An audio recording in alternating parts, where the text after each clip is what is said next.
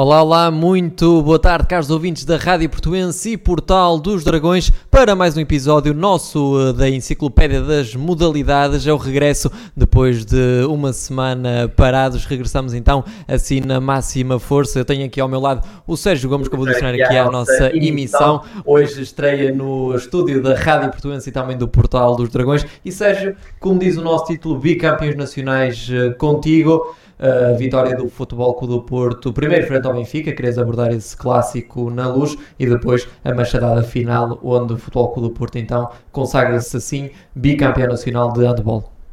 Boa tarde, boa tarde a todos os que nos seguem uh, desde casa. Um, de facto, uh, agradecer o convite para estar aqui presente nos, nos estúdios da Rádio Portuense uh, pela primeira vez.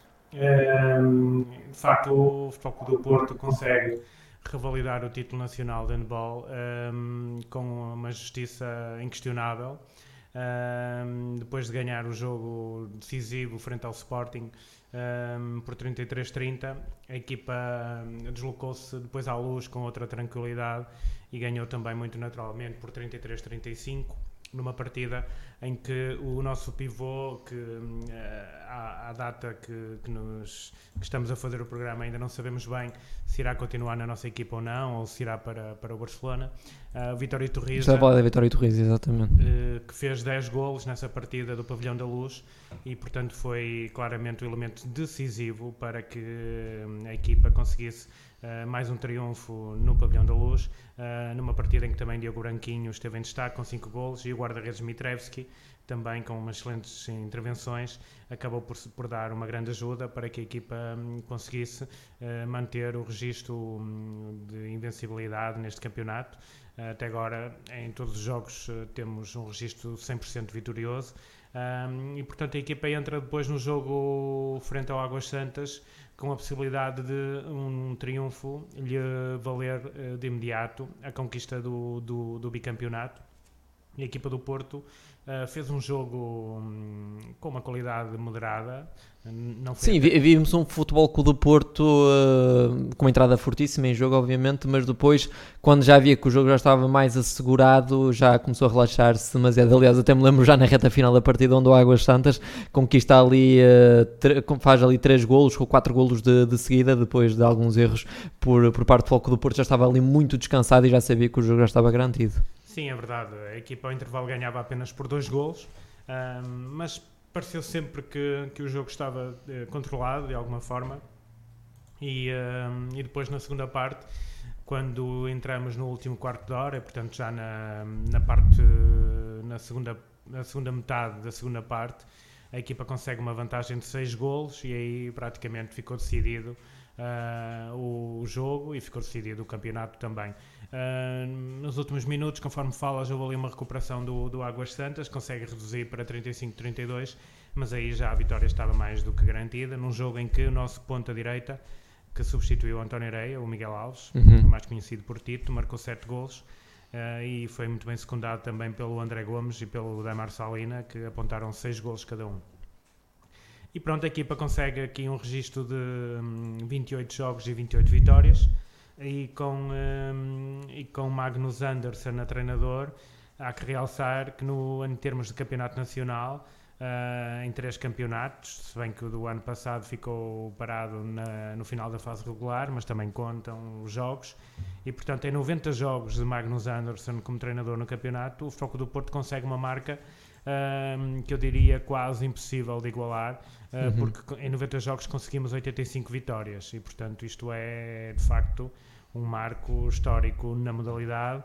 Uh, e o Foco do Porto ganha assim o bicampeonato para alguns, uh, e para mim também, uh, deveria ser tricampeonato. Tricampeonato, sim. Uh... Aliás, eu acho que no nosso, no nosso fundo e na nossa consciência nós temos essa, essa consciência que o Floco do Porto é tricampeão nacional, apesar de na época passada, por outros motivos, não nos deixaram terminar o campeonato de handball. Sim. Já íamos lançados também, verdade conforme, seja dita. Conforme fizeram outras federações europeias, que decidiram atribuir os títulos aos vencedores da, das fases regulares. Uh, e no caso da Federação Portuguesa, uh, esse não foi o entendimento.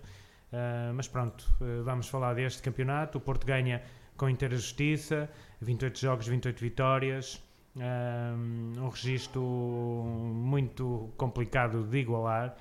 Consegue o 22 campeonato da nossa história.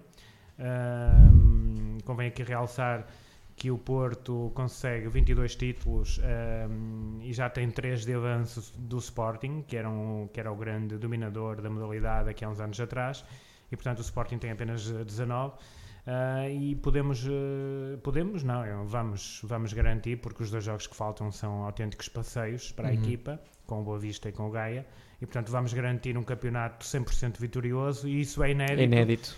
Uh, em todos os 68 campeonatos que se disputaram até, até agora, e portanto em quase 70 anos de campeonato de handball, é a primeira vez que uma equipa vai ganhar os jogos todos. E, e na tua opinião, prova. Sérgio, uh, visto que é um feito inédito para, para o Futebol Clube do Porto, na tua opinião, achas que este plantel de Magnus Anderson é o melhor plantel de handball que já viste no, no Dragão, no Foco do Porto? Uh, eu acho que a melhor equipa que o Porto já teve, uh, porventura, terá sido na primeira época do Magnus Anderson. Uhum uh, em que o Porto tinha ainda o pivô cubano Alexis Borges. Uh, eu acho que nessa altura, de facto, portanto, foi a melhor equipa que talvez que o Foco do Porto teve. neste este ano já não temos o Alexis. Uhum. Uh, ficámos sem o Quintana, pelos motivos tristes que todos sabemos. Um, e vamos perder também o Miguel Martins e o uh, André Gomes. André Gomes. Uh, estou a falar dos elementos fundamentais. Uhum. Ainda não sabemos do Vitório Torreza e, portanto, a equipa vai ficar um pouco debilitada e, e, vamos confiar na estrutura de forma a que consigamos aqui novamente reforçar a equipa para manter o nível no campeonato e também na, na HF Champions League, porque o Porto já, já nos habituou nos últimos anos a percursos uh, fantásticos na, na Europa do handball e, portanto, estamos realmente convictos que, que irá também suceder nas, nas próximas épocas. O Porto, uh, portanto, posso aqui fazer um, um, certo resumo do que tem sucedido nos últimos anos. Uh, desde que a equipa. Vais falar do domínio, basicamente, do foco do Porto. Sim, no domínio, uh, a equipa portista nos últimos 22 campeonatos, portanto, desde que ganhamos o título de 1999, 31 anos após a última conquista, que tinha sido em 68. Ah, o Porto teve 31 anos sem ganhar o campeonato e, portanto, desde 99 até agora, portanto, disputaram-se 22 campeonatos, descontando já o da época passada, e em 22 campeonatos o Porto ganhou 13, e, portanto, para uma equipa que tinha estado 31 anos sem ganhar, nos últimos 22 ganhou 13, deixando apenas 9 para, para, para, para a concorrência.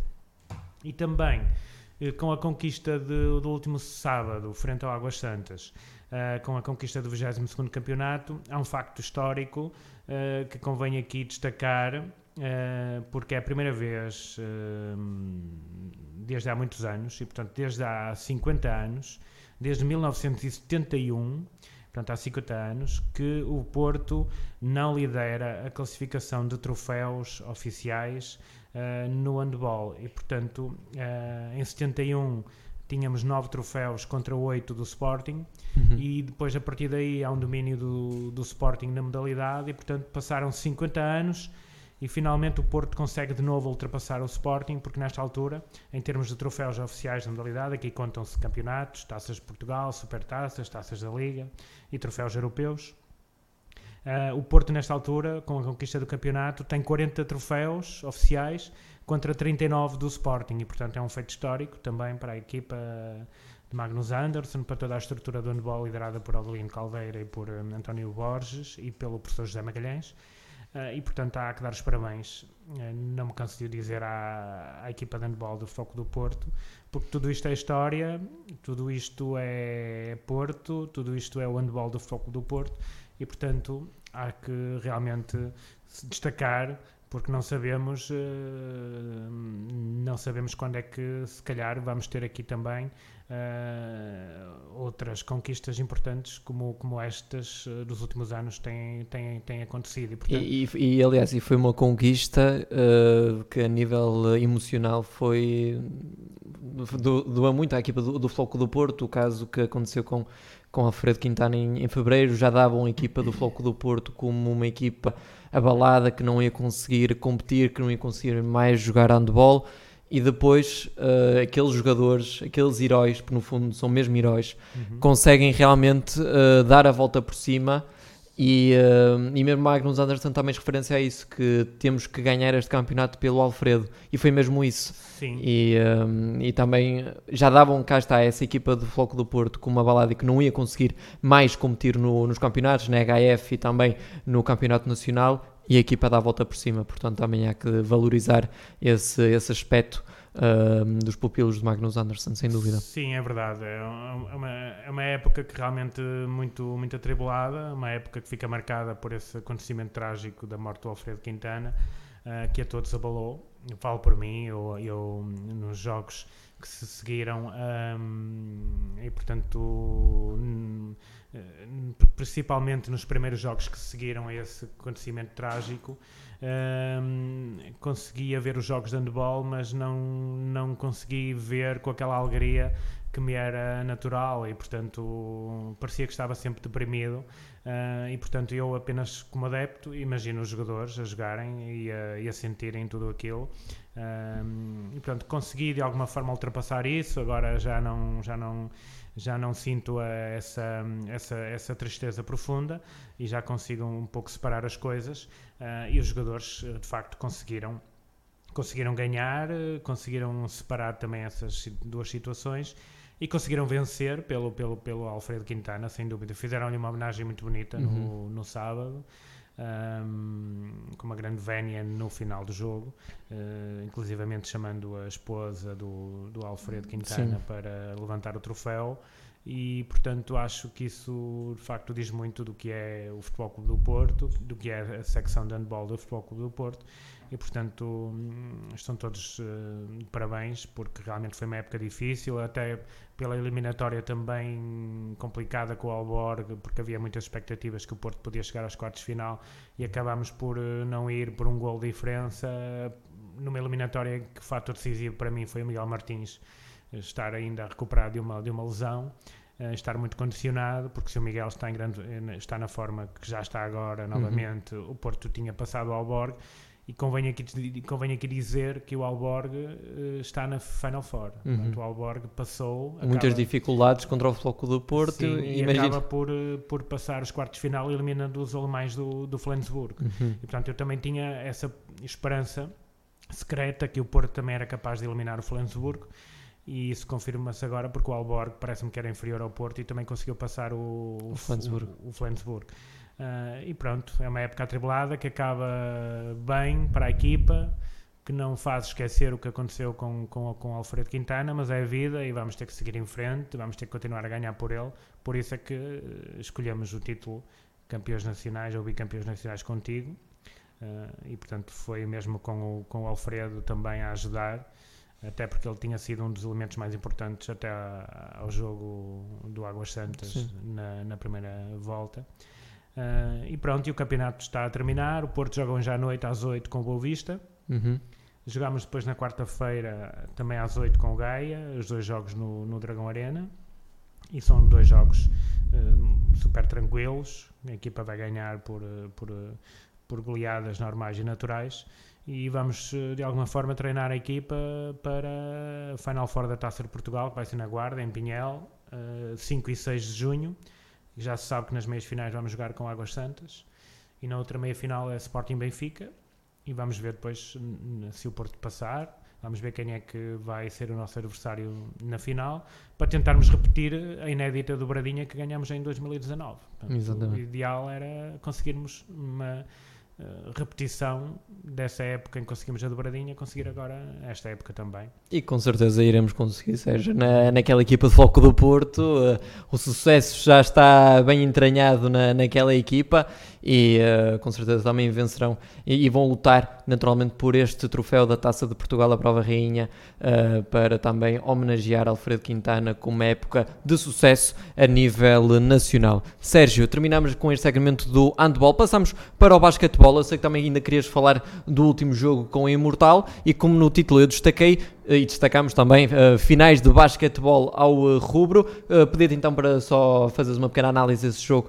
frente ao Imortal, no Floco do Porto passou com tranquilidade e depois estes dois primeiros jogos da, dos playoffs da final frente ao Sporting, onde o Floco do Porto perdeu por 74-72 numa final muito uh, equilibrada e depois, no primeiro jogo muito equilibrado e depois no segundo jogo onde dominou claramente a equipa do Sporting e lança agora um, para o jogo 3 uh, no Dragão Arena.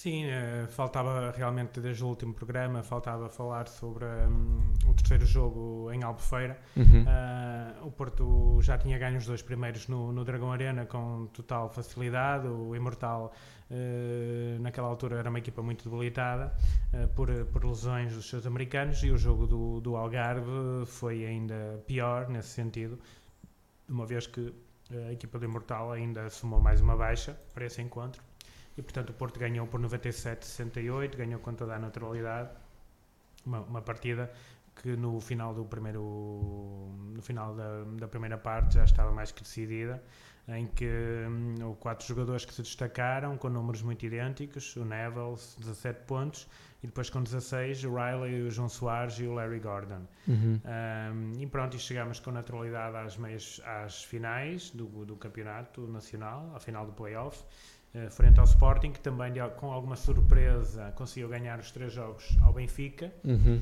Exatamente. Uh, a equipa encarnada até tinha de facto dado muita luta nos dois jogos de Alvalade, mas o Sporting depois na luz acabou por dominar e ganhou o jogo com alguma tranquilidade. E portanto chegamos assim ao primeiro jogo da, do João Rocha em Alvalade. A equipa do Porto entrou mal, a primeira parte é do Sporting, um, mas na segunda parte eu acho que a equipa do Porto uh, demonstrou nestes dois jogos estar uh, num momento superior em relação à equipa do Sporting. Uhum. Acho que em termos de jogo, em termos de tática, a equipa do Porto foi sempre superior. Acho que merecia ganhar os dois jogos. Na segunda parte do primeiro jogo, a equipa esteve claramente por cima no final do terceiro período acabámos por sofrer ali dois triplos consecutivos uhum. que baixam a pontuação de 10 pontos para, para 4 e aí o Sporting voltou a acreditar novamente. E depois chegámos aos últimos minutos uh, e o jogo é muito repartido com várias alternâncias de, de liderança de, do placar. O Sporting esteve à frente algumas vezes, o Porto também. Uh, o Porto a destacar-se o Gordon com 19 pontos e o Nevels com 14 e o Porto hum, entra a ganhar uh, por 72-70 eh, nos últimos segundos, um, com um triplo do Nevels. E um, acreditei sinceramente que, que a vitória já não nos iria fugir. No entanto, o Sporting consegue empatar, consegue empatar com o sexto uhum. algo facilitado pela defensiva azul e branca. Um, e depois o Porto tem, tem a posse de bola nos últimos 30 segundos, tínhamos ali 22 segundos por aí iríamos, eh, se jogássemos até ao final do tempo, iríamos dar apenas 8 segundos ao Sporting. Um... Mas há que realmente realçar também a exibição de Micah Downs, Sérgio, que realmente esteve irrepreensível no momento da, da decisão e também do lançamento ao sexto. Um jogador que, quando chegou ao Sporting, eh, era muito. estava bem cotado, não é? Um jogador que esteve em grande forma no, no Benfica, acabou por sair de Portugal, regressa novamente pela porta de, de Alvalade e uh, era um jogador que via-se que estava assim um pouco embaixo de forma, que não era, dizíamos, não era o mesmo Micah Downs, mas que depois nestes jogos um jogador acaba-se mesmo por superiorizar e surpreende todos. E Micah Downs com 27 pontos é, é muito, é muito bom e carregou praticamente a equipa do Sporting, que tem jogadores uh, com um calibre enorme, Travante Williams, uh, James Elliser, que estiveram realmente muito abaixo da, das expectativas, Travante creio que com 6 pontos, Elliser com 4 Portanto, um, aqui Micah Downs carregou praticamente a equipa de Sporting. Sim, é verdade. Estamos aqui a falar de um jogador em que o Sporting eh, de facto demonstra aqui ter um orçamento que mais nenhuma equipa portuguesa tem no basquetebol. Uhum. Um, e portanto o Mike Downs é de facto um dos, deve ser até, na minha opinião, se calhar o jogador mais bem pago deste campeonato. E portanto é um jogador que o Porto nunca iria conseguir contratar. Um, e portanto fez valer a sua qualidade, a qualidade que até estava escondida, tal como disseste, Uhum. nestes, neste, ne- ne- nestes jogos que o Sporting tem feito antes da final. Um, mas a verdade é que o Porto é uma equipa também muito conhecida pela sua qualidade tática Uhum. e isso viu-se que na partida a seguir o Porto já soube defender muito melhor. Sim, vemos, vemos realmente muita diferença no jogo entre do O Floco Mike do Porto e do, do desapareceu Sport. completamente Exatamente. do- do jogo O Floco do. Porto, uma equipa coletiva, que joga em equipa, ah, muito O coesa. Sporting é E o Sport. Exa- Exatamente, o, o Sporting é uma equipa Claro. mais direta no ataque. Quando um jogador tem a bola e tem essa capacidade para atacar o cesto e concluir a jogada com Tática. sucesso, é, vai, vai logo direto ao assunto, como se costuma facto, dizer. No, jogo, no primeiro jogo há o fator eh, Downs, que foi importante, eh, porque foi uma surpresa. Uhum. Ah, no segundo voltou a ser o Sporting do costume, é o Sporting com dificuldade a meter a bola no travante Uhum. ou no Ellisser, às vezes também. Ah, o base português, o, o Ventura também com as suas penetrações e alguns triplos também, também tem a sua importância. Ah, e o Sporting vive disso, é iniciativas individuais do Travante e vive de outra coisa que ninguém pode ignorar, que é o constante, hum, a constante coação sobre a arbitragem, Uhum. feita pelo banco, feita pelo treinador Luís Magalhães. Se calhar até ficaste um pouco surpreendido no segundo jogo quando o Travante Williams foi excluído. Sim, eh, se calhar foi excluído quando já tinha 10 faltas e, portanto, e um jogador tem que ser excluído quando faz 5 faltas. Ahm, e parece-me que, que o Sporting utiliza muito, um, utiliza uma agressividade fora do normal para, para, para o basquetebol. Uhum. Ahm, muitas vezes não é punida pela equipa de arbitragem, tanto nos jogos fora como nos jogos em casa, e eu tenho algum receio do que vai acontecer agora no Dragão Arena ah, por parte das equipas de arbitragem, que espero que... O Sérgio que agora também já, o Sérgio já está a lançar o jogo, vocês amanhã poderão acompanhar esse jogo 3 das finais aqui na Rádio Portuense, no Portal dos Dragões e também na página Super Portista, já sabem, a partir das 7 da tarde com o meu relato Futebol Clube do Porto e Sporting, jogo 3 das finais de basquetebol. E pronto, estava só eh, a concluir que de facto o Sporting vive muito disso, iniciativas individuais, agressividade defensiva fora do normal, não, nem sempre punida pelas equipas de arbitragem. eh, e acaba por ganhar de facto o jogo 1 com eh, um lance muito dúbio, um lance em que Sim, eu queria, eu queria- realmente tocar nesse, nesse lance, Sérgio. Estou Sim. no grupo das pessoas que consideram o Fernando Rocha o melhor árbitro português e um dos melhores da Europa. A verdade é que o Fernando Rocha, nos jogos com o Futebol do Porto, eh, tem alguma infelicidade. E mais uma vez não teve dúvidas, nem foi ver depois as imagens, conforme se calhar de- de- se impunha, porque é um lance muito discutível. ehm, para mim não há falta. E portanto é um lance que no último segundo que acaba por decidir, porque Dá a vitória ao dá Sporting, uma praticamente. ao Sporting de conseguir três lances livres Uhum. com o jogo empatado. ah, e pronto, e o Sporting acaba por, eh, por ganhar. O Porto já não teve a mínima chance de tentar igualar. E, eh, e pronto, e entramos, entramos agora passando já para o jogo 2. Uhum. Entramos no jogo 2 muito mais pressionados eh, do que o Sporting, porque se saímos de Alvalade com duas derrotas, o campeonato seria quase uma, uma miragem. Um jogo 2 que começa com tri- um triplo fantástico de Jalen Riley, que também teve, foi um jogador em evidência com, com 24 pontos. Larry Gordon com, eh, com 22, portanto, realmente Floco do Porto, com uma imagem completamente diferente, também com consciência daquilo que uma derrota poderia causar nesta, nesta fase para, Sim, dos playoffs. Houve, houve um trabalho tático do treinador Moncho Lopes e da sua restante equipa técnica ah, entre o jogo 1 e o jogo 2, porque viram-se muitas melhorias defensivas por parte da equipa do Porto. O jogo ofensivo também ah, notou-se uma vitalidade diferente. Ah, uma dinâmica diferente e de facto o Larry Gordon ah, com 22 pontos foi um elemento fantástico na- Uhum. principalmente no terceiro período Uh, o Jer- o Jalen Riley também foi muito importante, conforme falaste, com os seus triplos decisivos. E, e, e, 24 e 100% eficácia na, na, na linha de lance livre. em lance livre, sim, sem dúvida.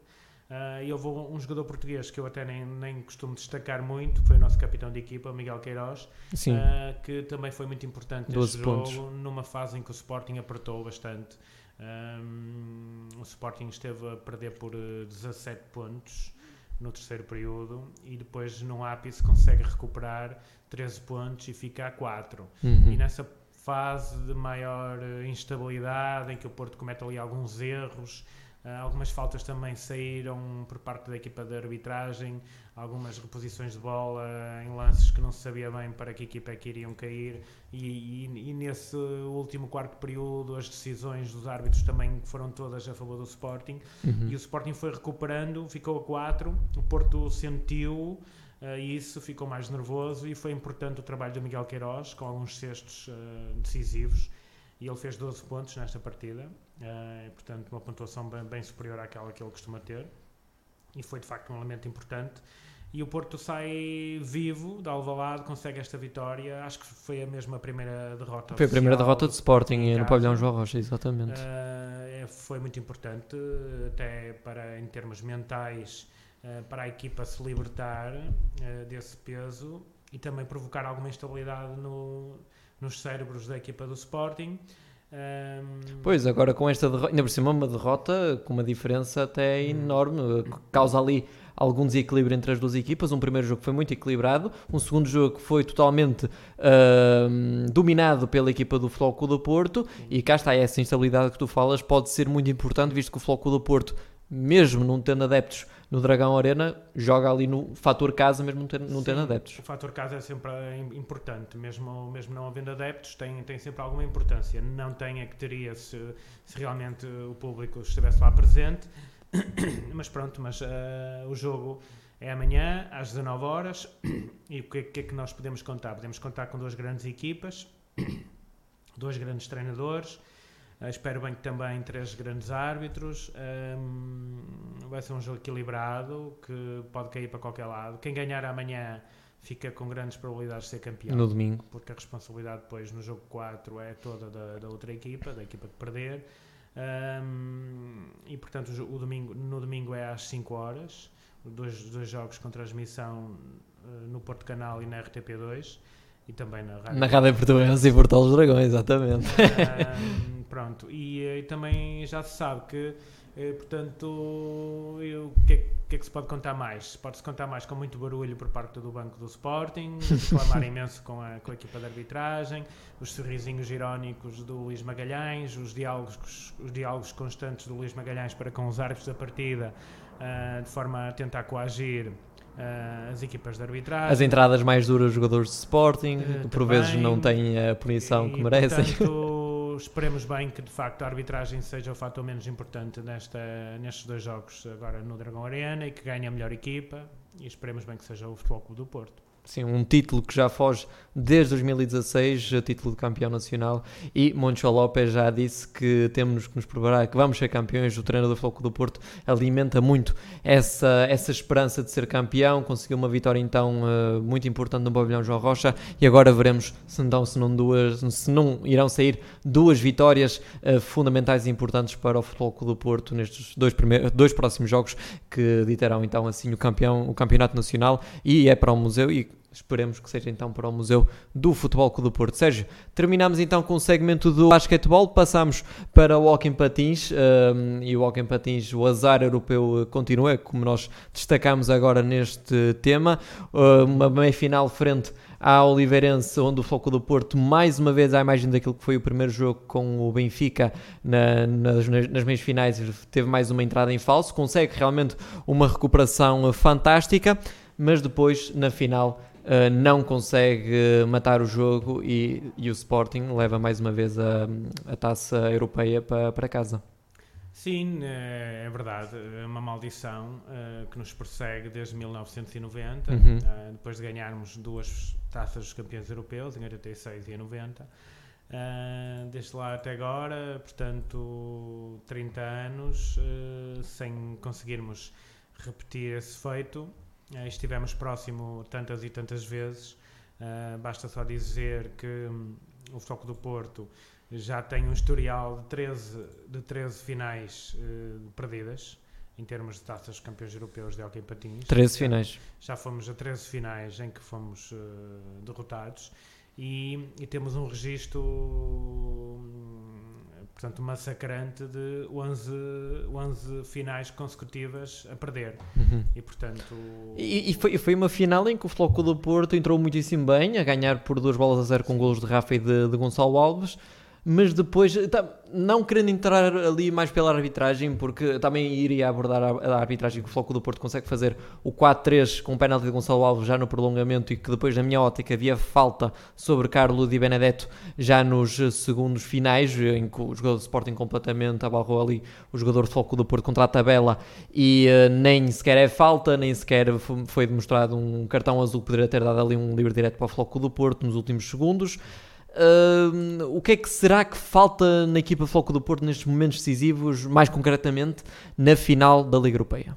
Acho que tem faltado alguma sorte, realmente. Não me parece que, que em termos de qualidade de jogo que falta alguma coisa à equipa. Não falta. Por exemplo, na, na meia-final frente ao Oliveirense, que ganhamos 6-4, a equipa consegue uma segunda parte de alto nível e, portanto, nós tivemos a perder 4-0 e ganhamos 6-4 6-4. com o Mena e Benedetto em grande destaque. Um, e a equipa faz uma exibição fantástica na segunda parte, cheia de, de, hum, cheia de dinâmicas interessantes. Uh, consegue uma boa eficácia uh, frente a um guarda-redes, o Nelson Filipe também muito bom. Uhum. Um, e portanto aí viu-se a qualidade da equipa, só uma grande equipa é que consegue uma recuperação. Já no jogo anterior, frente ao Benfica, no campeonato, em que a equipa também entrou muito mal, tivemos a perder 5 a 0, que já falámos no outro programa, Uhum. também houve uma reação interessante. Um, Não, não foi então, suficiente para, para evitar a derrota, onde Não. perdemos então esse jogo por 7-5. eh, mas depois na final, realmente é como dizes, entramos a ganhar com golos do Rafa e do Gonçalo Alves. O Sporting consegue reduzir eh, para 2 a 1, num gol com alguma felicidade, e são esses pormenores que vão decidindo às vezes as finais. Depois, na segunda parte, eh, Numa jogada de- foi uma há jogada de power play. segundo realmente a arbitragem que foi um pouco tendenciosa na marcação das faltas, porque o Sporting acaba. Exatamente, até gostava muito de. Com 6 faltas. Com 60 minutos de jogo, 50 mais 10 do prolongamento, com 6 faltas. Exatamente. Portanto, não é normal. Não. Não é normal, porque ainda ontem visto num jogo do Porto Benfica As duas equipas, quase, quase sim. 20 faltas para, para cada uma, não é? Eh, E portanto o Sporting acaba com 6 faltas, é um registro completamente anormal. E o Sporting acaba por empatar em power play na- no decorrer da segunda Tony parte, Pérez. num lance num, num azul completamente forçado Do Poca. a um jogador do Exatamente. Porto, num lance que ele escorrega, não sei se Sim, estás recordado. exatamente, escorrega, Não, não me parece que haja ali nenhum motivo para, para cartão azul. O Sporting aproveita o power play, faz 2-2. No prolongamento, tem um golo completamente fortuito, em que a bola bate nas costas. Eh, o árbitro entende que é num jogador do Porto. Exatamente. Pareceu-me que, não, que foi num jogador que- do Creio que a bola até bateu no peito, até nem foi nas costas. Creio que a bola bateu no peito de, de Poca. Se fosse num jogador do Sporting era falta. Uhum. Ele entende que é num jogador do Porto que a bola bate. É um lance duvidoso. Uhum. A mim até me pareceu que foi num jogador do Sporting. Ah, e o Sporting marca aí o 3-2 no prolongamento. A equipa fica muito instável porque Uhum. acha que tudo lhe vai acontecer novamente e acha que vamos perder novamente. Ah, e sofremos logo de seguida o 4-2, mais uma bola parada. O Gonçalo ainda, ainda con- consegue reduzir. Depois o Porto tem ali um erro técnico também. O treinador com, ah, substitui o guarda-redes numa altura que não era permitido. Ahm, Foi ali já, e creio que também foi Sim, muita emoção acho- à mistura. Eu Exato. acabei, acabei por não ler a justificação oficial, mas Uhum. acho que só se pode trocar o guarda-redes durante o tempo regulamentar. Acho que no prolongamento que não é Já não, possível, já não é não é permitido. possível fazer isso. E o Porto perde ali. Já ia e com o Porto ficou com menos um durante dois minutos, já na parte final, né? Na altura em que íamos reagir, íamos forçar tudo para tentar o 4 Ficou um minuto e tal sem, e mesmo sem com menos um. menos um, há esse lance que falas eh, Do Carlos Benedetto. assinalado, e há um lance do Gonçalo Alves que remata a bola à barra, de Sim. costas, de costas para a baliza. Tem uma grande oportunidade mesmo no- nos últimos 30 segundos. O Girão nem sequer vê a bola e a bola, a bola bate na trave e pronto. E, e são esses pormenores, essa infelicidade que nos levam a ter eh, desde 1990 13, 13 hum, desde 90 não, desde toda a nossa história 13 finais perdidas e desde 90 já vamos com 11 finais consecutivas a perder eh, em relação à Taça dos Campeões Europeus. Pronto, é um capítulo encerrado, outras taças campeões irão existir no futuro. E, com certeza, e esperemos que, que seja já na próxima temporada então Sim. que consigamos quebrar esse, Falta- esse inguiço. falarmos dos jogos do jogo 2 da meia final do campeonato. Sim, no- nova derrota frente jogo- ao Benfica e o jogo jogo de ontem. Exatamente. Então, uh, pedir-te para começares com esse jogo 2. mais uma vez, o Floco do Porto sai da final da Liga Europeia completamente transtornado com, essa, com esse objetivo falhado de con- de conquistar, como já te fizeste referência, um troféu que já escapa desde 1990. Chega este jogo 2 frente ao Benfica, uh, onde o Benfica mais uma vez a demonstrar a, a sua eficácia, o Floco do Porto a falhar mais uma vez muitos golos e, uh, e realmente o Benfica sai mais uma vez feliz do Dragão Arena com, esse, com essa eficácia. Sim, é verdade. Foi, foi mais um jogo complicado para a equipa do Porto, que andou quase sempre atrás do marcador. Ahm, em jogo jogado, mais uma vez me pareceu que o Porto não foi em nada inferior à equipa do, Uhum. equipa do Benfica. O resultado parece-me extremamente injusto. A derrota por 5-6. Ahm, dois resultados muito parecidos: 5-7 no primeiro jogo, 5-6 no, no segundo.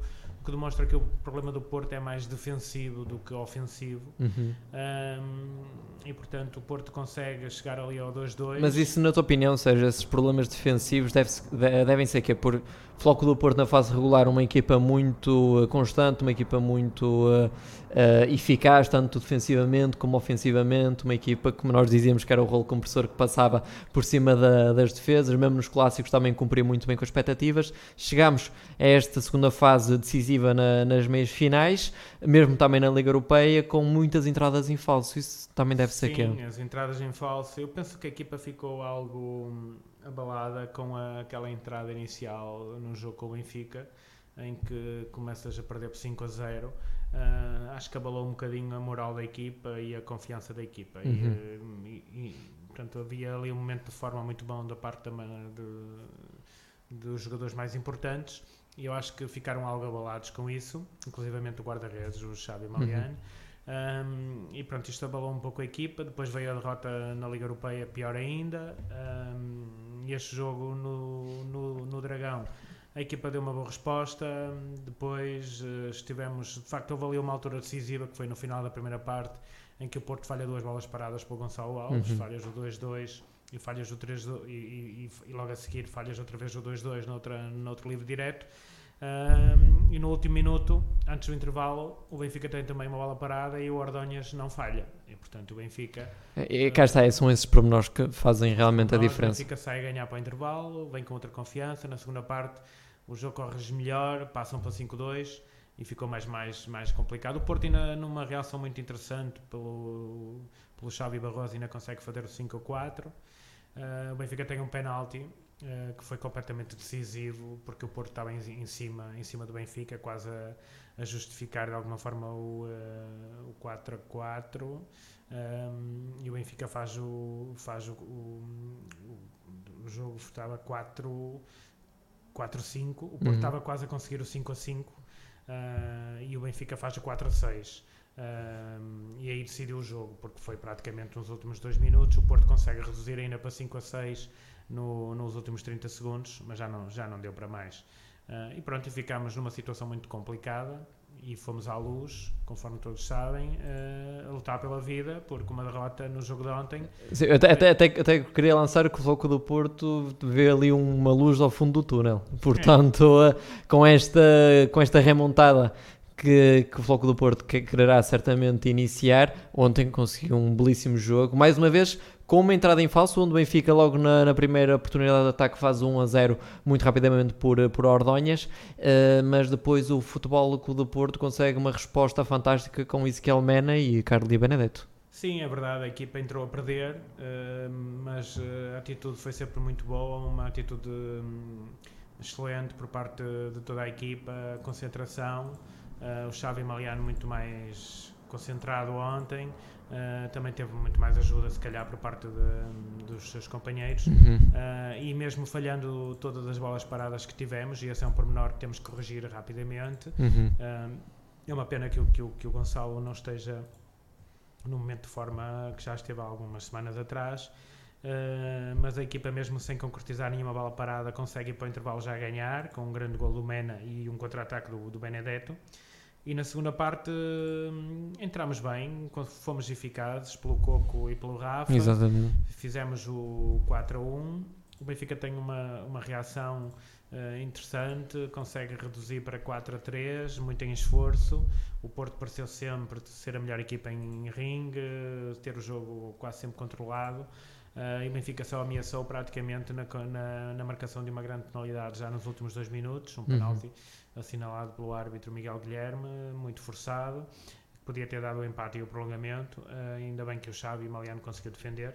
Pronto, e o Porto depois no último segundo consegue já de baliza aberta, porque o Benfica oh, arriscou, consegue fazer o 5 a 3, uh, pelo Mena, que visou neste jogo. E... Foi mesmo ali nos 6 segundos que, que o Arthur ainda uh, validou o golo e depois uh, teve só que regressar ao jogo para, para apitar.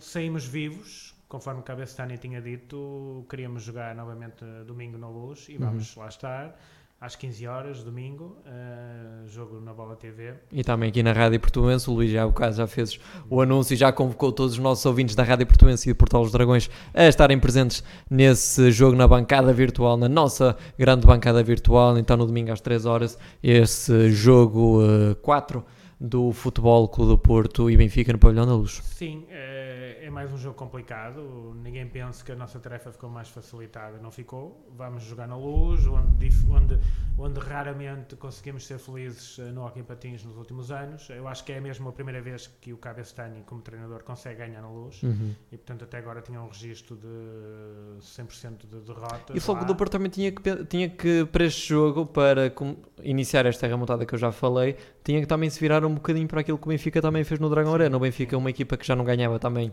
há bastante é tempo no. Dragão. Sim. E Floco do Porto também, igual, uh, não conseguia ganhar no Pavilhão da Luz já há bastante tempo.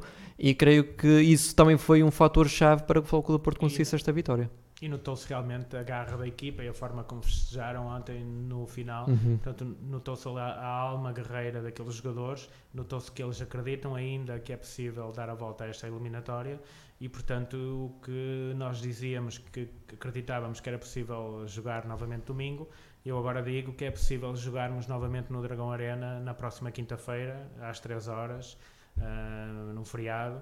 Uh, e portanto o jogo 5, o jogo decisivo, eu acredito que vai haver a jogo 5 e portanto vamos acreditar que o Porto vai conseguir novamente ganhar na Luz domingo. E carimbar a, a presença depois, na final. Uh, quem ganhar já sabe que na final vai ter o Sporting, porque o Sporting acaba de despachar o Barcelos uhum. por 3-0. Uh, e portanto vai ser mais uma final terrível com um grande opositor, mas em que tanto Benfica ou Porto têm também boas possibilidades de, de, de discutir essa, essa final. Exatamente, e esperemos que isso aconteça, mesmo que o Floco do Porto consiga levar esta eliminatória até à negra e carime então essa presença na final frente ao Sporting. Depois acredito e também creio que também acreditas que o Floco do Porto tem contas a ajustar com uh, o Sporting nesta, nesta final do Campeonato Nacional para ver se conseguimos então vingar essa final da Liga Europeia. Vamos então, Sérgio, visto que terminamos aqui os, todos os nossos segmentos das modalidades do Futebol Clube do Porto, vamos aqui ler os comentários que vamos a quem anda por aí na Rádio Portuense e no Portal dos Dragões. Aqui o José Zvé diz: Boa tarde, amigos. Eu não vos disse que o Sérgio Conceição irá assinar por dois anos. Portanto, aqui o José, ainda não é oficial, José, mas vamos manter a confiança que o acordo está cada vez mais perto e que Sérgio Conceição então irá ser anunciado como treinador foco do Porto para as próximas duas temporadas. Realmente seria uma notícia fantástica para o mundo azul e branco. O Nando Coelho diz aqui saudações cordiais do tripeiro, de um tripeiro para o outro e também de três tripeiros aqui então na Rádio Portuense e no Portal dos Dragões. Um grande abraço para o Nando, que esteve então a acompanhar a nossa emissão. O nosso grande Martin Muller, boa tarde tripeiros, cá está o nosso grande Martin, não falha uma emissão, um grande abraço para ele acompanha sempre todas as nossas transmissões e conteúdos Rádio Portuense e Portal dos Dragões. O Nando Coelho, orgulho das nossas cores, muito orgulho, Nando. Azul e branco coração. O Martin aqui com dois, dois emojis, um coração azul e um coração branco. Cá está, o Martin está na Suíça com bandeira vermelha, mas o seu coração é realmente azul e branco, como o nosso e como o do Sérgio e também ali o David, que está na produção deste programa também. O Nando Coelho, nasci com este ADN mais uma vez, o Nando aqui muito interativo na nossa emissão, nasci com este ADN Centeno, morro com ele. Viva o Futebol Clube do Porto. Viva, ah, cá está, é exatamente isso, Nando. Nascemos dragões, morremos dragões. Um grande abraço novamente. O Tiago Oliveira a dizer boa tarde, dragões com muitos corações azuis. Um grande abraço aí para o Tiago. Ana Amélia Vilela, cá está a nossa querida Amélia, sempre. Olá, Eduardo e Sérgio. Boa tarde, beijinhos. Ela também aqui elogiou e terminamos com o comentário da Amélia a dizer grande jogo de hockey patins. Ontem ver-se os nossos dragões no domingo têm a mesma garra. Sim, Uh, a Amélia, esperemos que isso aconteça. A Amélia, depois do Floco do Porto, conseguiu ontem uma vitória importantíssima, mesmo a nível anímico, porque pode realmente Floco do Porto chegar novamente ao empate nessa eliminatória e depois, nesse jogo da próxima semana, levar essa eliminatória à negra. Esperemos que isso aconteça e cá estaremos no domingo todos aqui a apoiar na nossa bancada virtual. Já sabem, mais uma vez, relato com o Luís Mesquita a partir das 3 da tarde no domingo aqui na Rádio Portuense, Portal dos Dragões e Super Portista. Aqui a Amélia novamente aqui a dizer parabéns aos nossos campeões de handball. Também aqui a deixar uma mensagem especial aos nossos craques de handball que então se sagraram bicampeões de handball e é como no nosso título diz, bicampeões contigo, portanto um título também em homenagem ao nosso grande e querido Alfredo Quintana, que seguramente onde estiver uh, estará a olhar com muito orgulho e com muita felicidade essa vitória do Futebol Clube do Porto e que ainda uma vi vitórias que ainda não acabaram, pois ainda falta a Taça de Portugal para conquistar. Sérgio, antes de terminarmos aqui o nosso programa, eu queria só fazer aqui uma oferta visto que a tua, a tua estreia aqui no nosso estúdio da Rádio Portuguesa e Portal dos Dragões, certamente irá, é, é, para repetir, não é? Isto é para repetir, mais duas semanas, mais ou menos, duas em duas, cá estarás, cá estarás aqui no nosso estúdio a fazer enciclopédias modalidades. Portanto, queria-te aqui oferecer o nosso grande polo da Rádio Portuense. Portanto, eu vou oferecer aqui ao Sérgio. Sérgio, é teu, Obrigado. já fazes parte da família. Portanto, Obrigado. é sempre um prazer ter-te aqui na nossa emissão. Não sei se também queres deixar uma, uma pequena conclusão para, para este programa. Sim, queria agradecer também a amabilidade desta oferta um, por parte da, da Rádio Portuense, do Portal dos Dragões. Um, e pronto, e, e dizer que que espero realmente que ainda possamos fazer mais um programa a falar sobre uh, as conquistas que ainda poderão existir uh, no handball com a Taça de Portugal, no basquetebol com o campeonato e no hockey patins também com, com o campeonato. Cá está, fica então aqui a despedida do Sérgio Gomes, uma despedida realmente muito acertada. Esperemos que isso também aconteça e que então nos próximos programas uh, estaremos aqui então a falar primeiro da conquista de basquetebol e esperemos que depois a conquista de hockey em patins para ser um ano de modalidades em beleza. Sérgio, muitíssimo obrigado pela tua presença aqui hoje, muitíssimo obrigado também a todos os nossos ouvintes da Rádio Portuense e Portal dos Dragões que estiveram mais uma vez aqui connosco no nosso uh, programa e cá estaremos na próxima semana então para atualizarmos toda a, toda a atualidade esportiva das modalidades do Futebol Clube do Porto. Um abraço e até à próxima.